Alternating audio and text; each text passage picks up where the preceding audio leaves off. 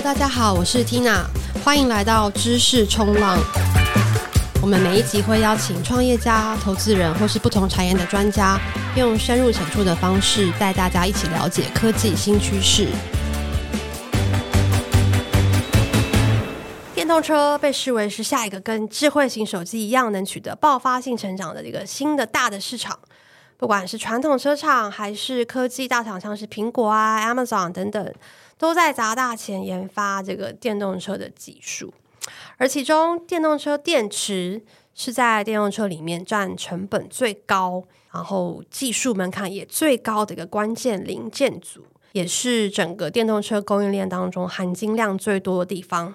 那这一集呢，我们邀请到台湾电动车电池厂商，同时也是我们新源 Portfolio 的行进科技的策略长 Sherwood 来和我们聊一聊，他们看到哪一些电动车的机会，以及他们如何成功的打进台湾和海外电动车的储能供应链。欢迎 Sherwood。Hello，大家好，我是 Sherwood。嗨，可以，谢谢新源还有 Tina 邀请。非常开心邀请到你，可不可以请你先简单的自我介绍一下？我是 Sherwood，我的大学 background 应该算是商科的啦。嗯、然后我刚出社会的时候就进外商做 sales 相关的工作，所以其实算是业务起家的新创圈的人。嗯、然后后来在几个不同的外商经历过之后，就想说想要找一些比较有挑战或更。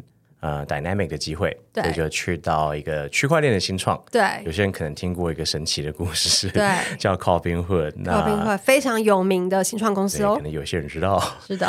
那但但后来公司没有继续之后，我就有找、嗯、想找新的跑道嘛，然后就想说，嗯，嗯，能源应该会是接下来十年的一个重点。对。那刚好就有发现说，哎，台湾居然有一间车的公司，当时还是做车的公司，对，做电动车还有电动车的电池，那就。经过一番功夫，就加入了这间公司，那就是我们今天要跟大家稍微介绍的行进科技。哇，哎，从那个区块链跳到电动车，很厉害，你怎么办到的？就商业的原理差不多嘛。Oh, OK OK，我觉得呃，因为我自己都是做 B to B 的 sales，对，所以我觉得客户的需求或是 product market fit 的原理其实本身没有差太多，嗯、但它会因为不同产业的性质啦，不同的 know how、嗯。而有不同的表现出来的结果，是，但我可能算是在就是一直耕耘 B to B 的生意这一块，嗯，对对对，明白明白。好，那行进科技在做什么？可以跟大家再介绍一下。嗯，好，行进科技，我前面好像不小心破梗了，就是它其实本来是一间做电动车的公司，嗯，to be specific 是电动赛车啦。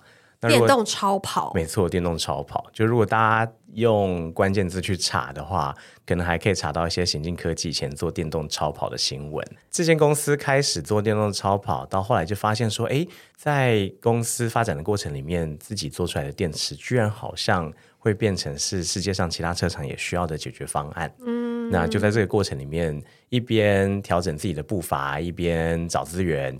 那就变成了现在大家看到的行进科技，就变成了一间电动车电池的公司。嗯嗯，嗯，所以我们算是上游是电池新厂这块，可能就是大家比较常听到的。Okay. 那我们把东西做成系统之后，我们就会卖给世界上其他车厂，所以我们算是一个系统公司。嗯嗯嗯，很厉害，因为其实电动车是一个好新的事，当然当然现在不新，可能说这个整个产业或供应链也其实还在建构之中吧，可以这样。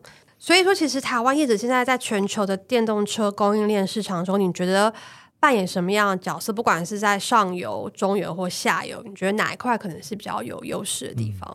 上游，我觉得现在大家比较常讲到，其实就是电池芯啦，像中国大陆的厂商、日本的厂商、韩国厂商都很强。嗯嗯嗯。那这块其实我觉得是电动车最重要的零组件，但因为它规模真的太大了。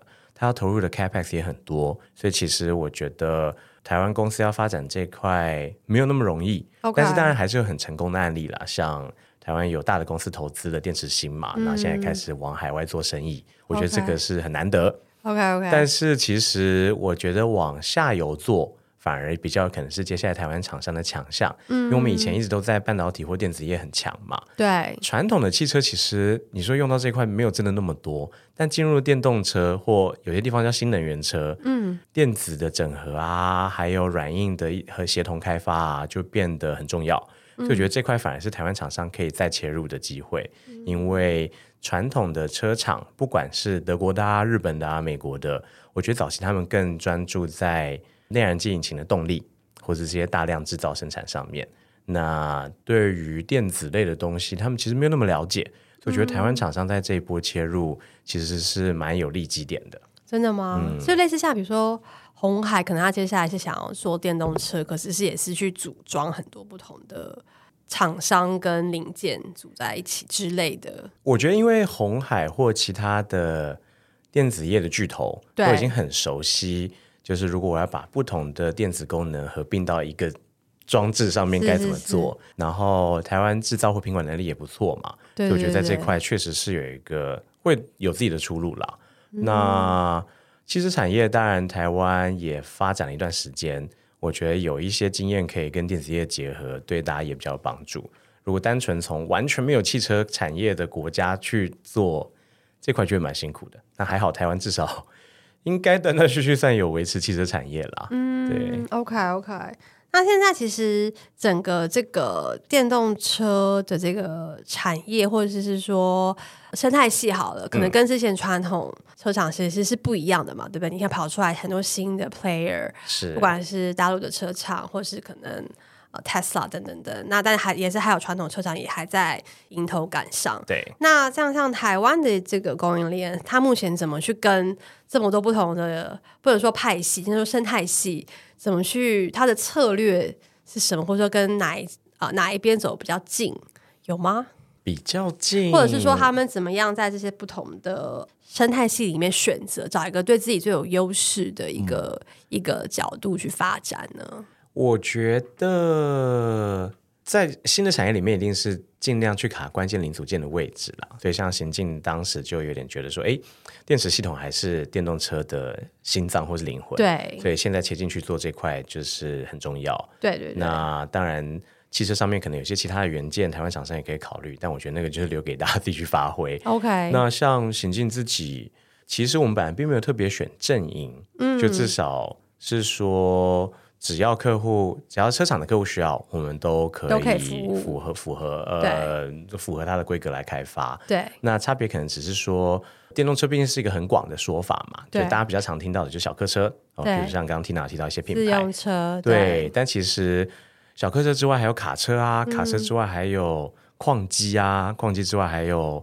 农业的牵引机啊，对，那现在可能有些在谈船或是呃 Flying Taxi。我觉得这都可能在广义的范围之内。OK，那我觉得行进的开始，可能可以给跟大家分享，就是变成说，我们毕竟也是一间小公司开始的。对对对，小公司先从更有利基的市场，或是譬如说少量多样的市场来做，这可能算是在一个新产业成型的过程里面可以尝试的一条路。因为我们自己就是这样子，我们先去找了说，诶，它量可能没有那么大，可是不管是规格要求比较复杂，但毛利因此也比较高。的应用，然后跟这些厂商开始谈合作，慢慢把整个规模建立起来之后，再往大的公司去走。所以我觉得这可能是、嗯、不管是不是电动车啦，就是如果有新的产业、新的趋势出现，但如果自己手上资源有限的时候，可以采取的策略。嗯，所以至少我们自己会告诉大家说，这个做法看起来是成功的。对，OK 对。那在这个电动车的锂电池市场中，你们还看到哪一些？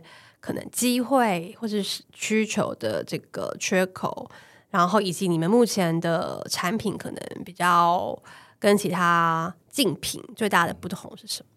我觉得用超级短时间给大家科普的话，锂电池其实当然还是一个有一点风险的东西。OK，大家可以想象，我把很多能量压缩在一个很小的体积还有重量里面，那所以其实全世界的车厂和电池厂都在试着。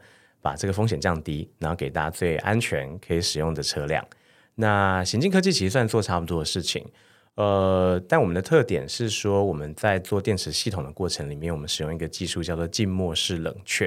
嗯嗯嗯。呃，顾名思义，就是我把电池芯直接泡在不导电的冷却液里面，然后用这个冷却液循环的过程中来进行散热或者加热。它当然给了很多技术上的好处啦，譬如说我散热跟加热的效率很快，所以不太会真的碰到说啊，今天天气太热了，或今天天气太冷了，我车子不能用。那另外是说，因为温度都可以控制的很平均，所以其实我电池系统的寿命可能可以很长。嗯，我觉得像这些技术上的好处。呃，还有在这个过程里面所累积起来的专利，就是行进科技自己想办法创造出来的差异化。那在做锂电池的过程里面，试着把热管理做到越来越进步，其实算是现在所有车厂还有电池芯厂重视的领域。那行进就在这块里面开始慢慢去建立自己的 credibility，从。等于是说，我们不做电池芯，我们买电池芯来，但做到模组或是电池包，做到电池系统，在这个过程里面去克服我们刚刚讲锂电池有可能会出现的风险。那这个就是我们给我们的客户最大的价值。嗯，OK。那自从你们其实行进科技已经二零一五年就成立了，真的是一路走来也是非常的辛苦过。到今年真的或去年真的是一个很大的一个突破点，是。就是你们业务上很多开展，然后也拿到了一个很成功的一个 B 轮的一个募资，可以可以分享一下说目前打入这些不同的供应链里面最困难的地方是什么，以及你们在之前可能跟客户聊的时候有哪一些有趣的故事，或是印象深刻的故事可以跟大家分享？OK，我觉得。其实最辛苦的就找客户啦，就是说，我觉得很多新创公司，不管是不是电动车，一定都是找到一些技术上面的突破，或是产品上面的差异化而创业的。那但这个事情要市场买单嘛，不然这其实就是呃创业的人自嗨而已。嗯、哼哼。那汽车业或叫做整个电动车的产业，其实很多都散布在国外。对，OK，所以其实我们势必要一开始就要找国外的客户。因为台湾这块就真的没有太多客户，我们不可能靠着这边的呃、嗯、同业来生存，呃生态系来生存。对，所以第一个就是说，哎，如何在这个过程里面找到客户？过程里面，其大家可能有些听闻过，就是说，哦，其实汽车产业的开发周期是非常长的。是啊，所以我从开始接洽他们到真正可以进入生产到赚钱，cycle 很长。我们自己。开玩笑说，哦，这就是随便都是一个五年计划，对，那个业务都不知道换几个了。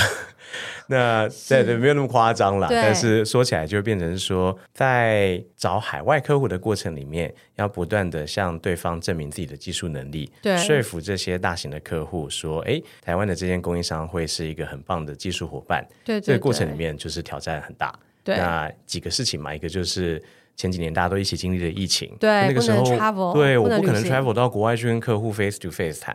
这个领域的客户刚好他可能也比较谨慎，他们很喜欢 face to face 谈，一定要 face to face。对，但没有 face to face 的时候，这个过程变得比较辛苦。我觉得这是第一个。第二个就呃，我觉得可能跟台湾的虽然说前面讲到电子业和半导体的优势，但我觉得习惯有点不太一样，是说汽车是一个非常讲求耐用的东西。嗯，对，它不太能坏，或者坏了也要很好修。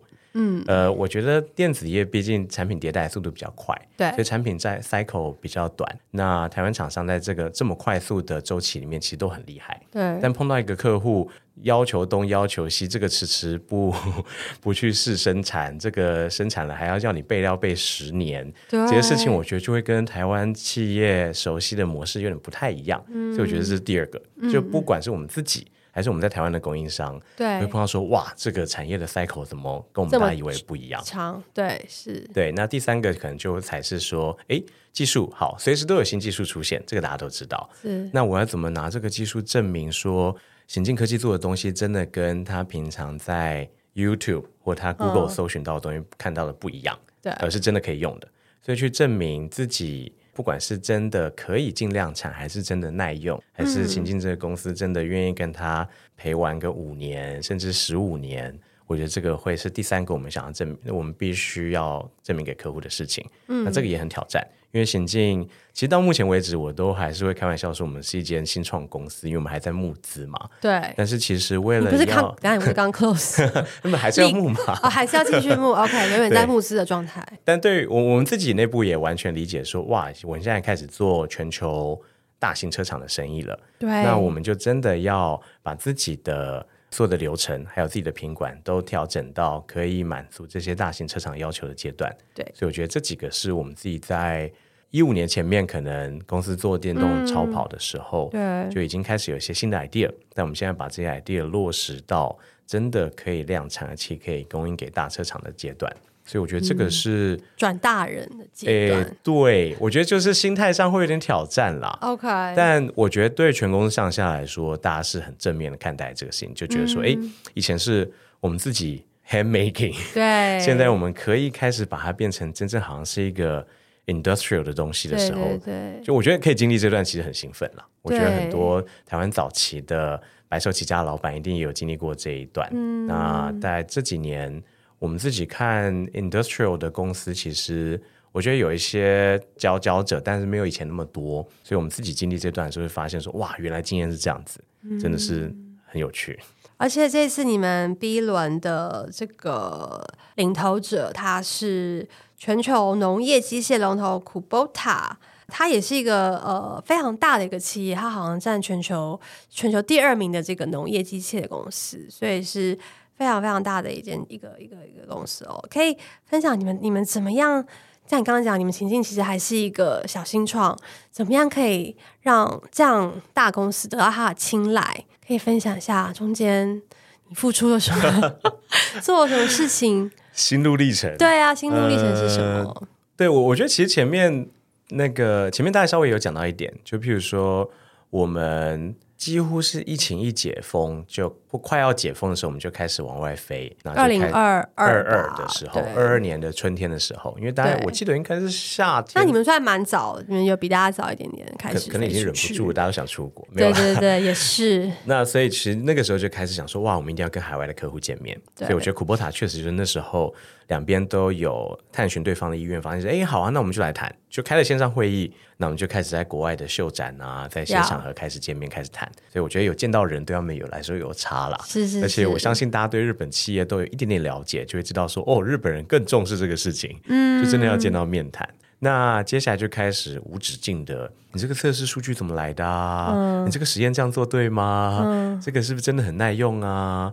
诶，你当初提给我的数字哦，做出来样品原来是长这样子啊！就是我觉得，不管是因为汽车产业的谨慎，还是日本人的谨慎，就是我们就在二二年开始进行了一连串如何证明我们是一间很棒的供应商 或很棒的技术伙伴的这个过程里面。对，呃，就是我们那一年就这样度过的，从二到二三都这样度过。OK，那前面大家也稍微提到，其实我觉得车。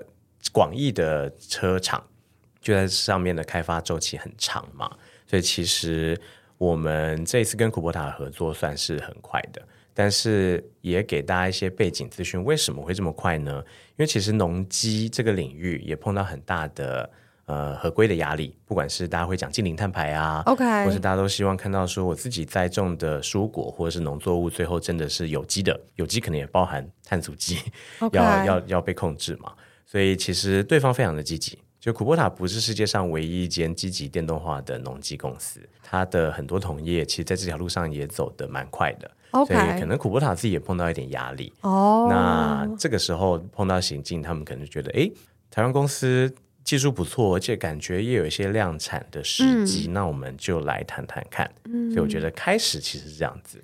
了解。那嗯，Tina 刚刚其实讲到几个重点嘛，就是说 Kubota 其实是间超大的公司，对呀，台湾可能没有那么多人熟悉这个领域。嗯，它应该在全球是第二大，然后在北美是轻型的第一大。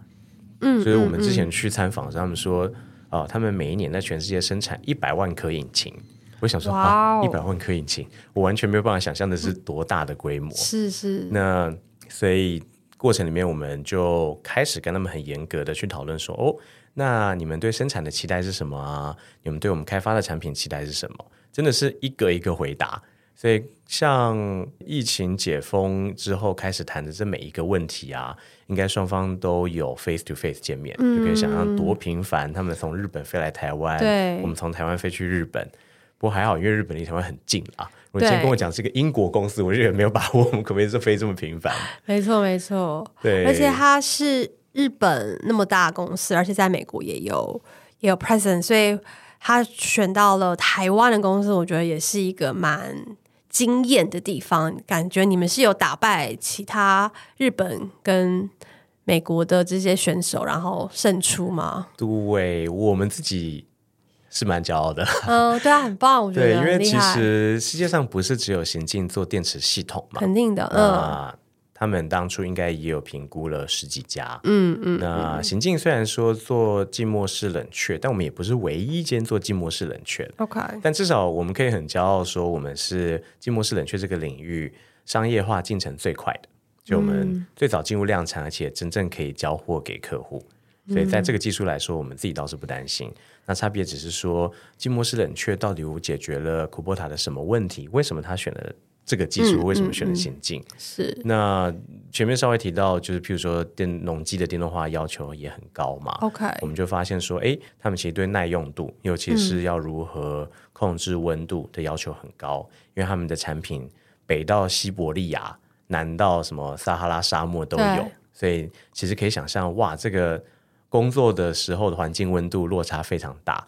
那怎么样可以在这个情况下还可以让电池正常的运作？其实就变成他们想要克服的第一个问题。嗯，那后面延伸当然就发现说，哎，可能要快充，这个可能变成是很轻巧才可以放进机器里面。嗯，这每一个每一个的要求，他们丢出来的要求，在我们两边讨论的过程里面，我觉得有加深双方的共识，就是说，哎，先进的电池技术。或未来他们我们可以开发的电池产品，真的就是他要的，嗯，所以其实古波塔是从客户开始，对。客户的角度来跟行进合作，只是到了后来变成了我们的股东，所以我觉得整个经历是就就大概大概是这样子，感觉有非常多可以合作的地方，呃，然后我知道除了做出这个呃电池这个这个产品以外，也打入了这个储能系统。可以解释一下说，哎，因为我记得你说它其实是同一个产品，但是对但是 somehow 为什么这个，而且好像其实，但是储能系统其实也是一个很大的呃需求，是，所以你怎么看说，哎，那这这套这个储能产品又是什么？储能的电池。其实跟汽呃车用的电池没有到真的落差那么大，嗯嗯嗯，呃，我觉得也给大家一个简单的科普的话，是就是一般在讲储能的时候啊，大家心中比较可常出现的画面，可能是一个像货柜一样的储能柜。OK OK，它其实里面我觉得可以分成三个大部分，一个就是最基本的电池系统，但电池系统上面还会有一些它必须要跟电网啊呃配合的元件，一般叫 PCS。OK，那 PCS 之外还有。管理这整个系统的软体，或者是一些小的呃 device，叫 EMS（Energy Management System）。OK，那行进做的其实算是第一个，就我们做电池系统。那剩下的东西其实并不是行进擅长的领域，嗯、所以我们会找合作伙伴来做。嗯、但是因此，我们就可以专注在电池上面。我只要把电池做好，提供给系统整合商啊，或是给这些电网的业者就好。嗯，那所以。我觉得它跟车用的关联性就更高了嘛，因为其实目标就是，哎，那我要做出一个安全的，然后很稳定的、很耐用的电池系统，那而且还是高压，就大家可能有一点点了解，但就是说汽车的电力其实电压是走越来越高了，OK，那比较不像二轮或三轮，二轮或三轮通常电压比较低，那储能系统的电压也比较高。大家可以想象，知道高压电塔嘛？Okay. 就想象，哎，既然储能柜是要跟它连接在一起，所以其实电压也不会真的低它那么多。嗯，所以反而就发现说，哎，两个都是高压领域，那我现在就有一个车用的电池啦，是不是也可以拿来做储能？Actually，当初的故事真是这样发展，就我们本来没有要做储能，对，是有一个业者跑来说，哎，我们看到你们有新闻说你们有做出这个东西来，嗯，那他。是车用的嘛？可不可以给我拿来做储能？我们就说哦，好啊，那不然你拿去用。就是阴错阳差做了，就是一石二鸟的一个产品。是，就是很好。各位听众不知道，行进科技的英文其实叫 Zim Mobility，所以本来我们是做车用的。嗯，那也因为有台湾的这些合作伙伴，开始找各式各样不同的机会跟我们合作。嗯所以我们就同一个产品拿去做了储能，嗯嗯，但我们确实也发现说，储能对于大家的生活的帮助，不管是为了车子充电，还是只是家用，或是为了一些大楼或是厂房做备用电源，都发现说，哎，储能会在这里面扮演重要的角色。嗯，所以我们接下来也会开始投入更多资源做储能的产品。那可能就会在台湾还有海外有更多使用行进科技的电池的储能案场。嗯，希望可以再跟大家分享。太棒了，对啊，我们也非常开心，身为股东看到就是。